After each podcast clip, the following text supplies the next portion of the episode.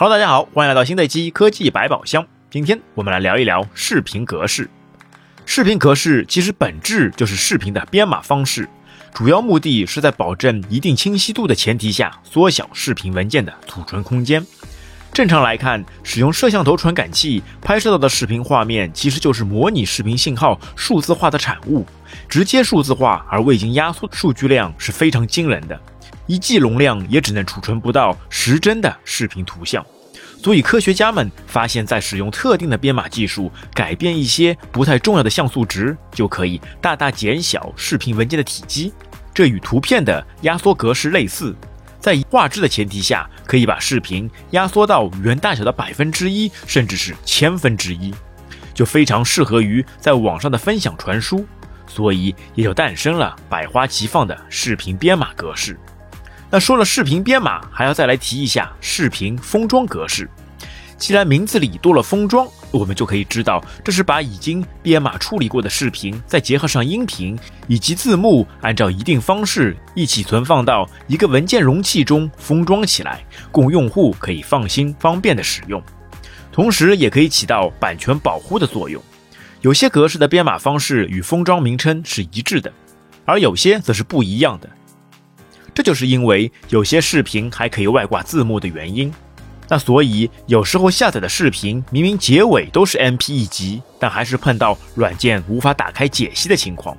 这就是因为这个视频中采用了不同的编码解析方式，那就需要再下载相应的编码文件。接下来就来说说具体的格式。AVI，AVI 是 Microsoft 微软开发的，就是把视频和音频混在一起储存。AVI 也是最长寿的格式。已经存在了十余年。AVI 格式上限制比较多，只能有一个视频轨道和一个音频轨道，而且 AVI 格式不提供任何的控制功能。WMV Windows Media Video 是微软公司开发的一组视频编码格式的通称，使用的是 ASF 封装格式。ASF 封装的 WMV 档案具有数位版保护功能，也就是起到防盗版的作用。其文件结尾有 WMV、ASF、WMV HD 等等。MPE 级，MPE 级格式是一个国际标准组织 ISO 认可的媒体封装形式，受到大部分机器的支持。其储存方式多样，可以适应不同的应用环境。MPE 级的控制功能非常丰富，可以有多个视频、音频、字幕等等。MPE 级的一个简化版 3GP 格式还广泛的用于以前的手机上。其存档名有用于 DVD 的 DAT、VOB，还有通用的 MP 级以及用在手机上的 3GP 等等。而 MPE 级比较多给人们熟知的，则是 MP4 文件格式。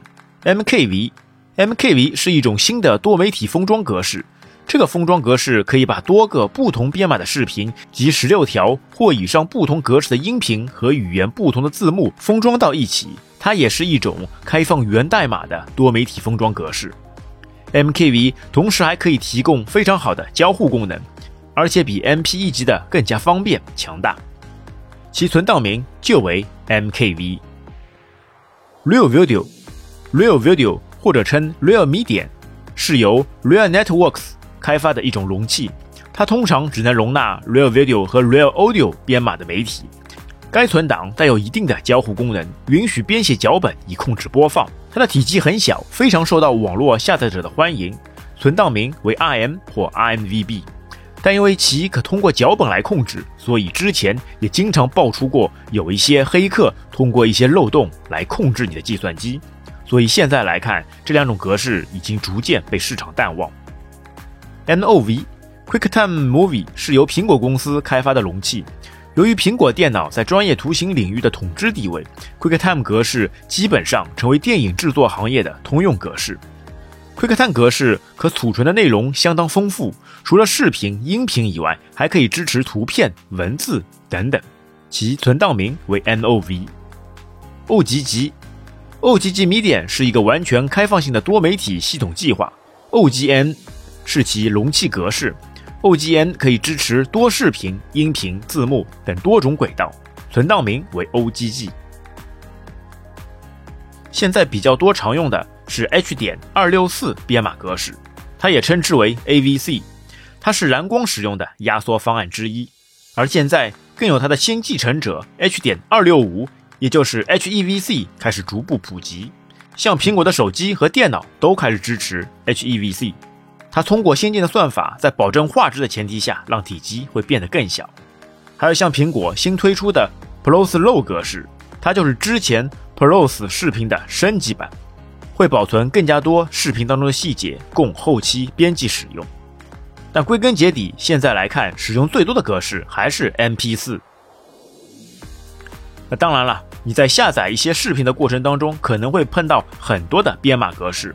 那如何选购一款适合的播放器才是重中之重。那如何挑选一款好用的视频播放软件呢？那就期待我们之后的一期节目。其实不一样的格式还可以使用各种软件来转换格式，比如格式工厂可以把不同编码的格式转换成统一编码，方便我们的使用。好的，各位听友，你会使用哪些通用软件来播放视频格式呢？欢迎给我们留言。本期节目就到这边，感谢大家收听，我们下期再会，拜拜。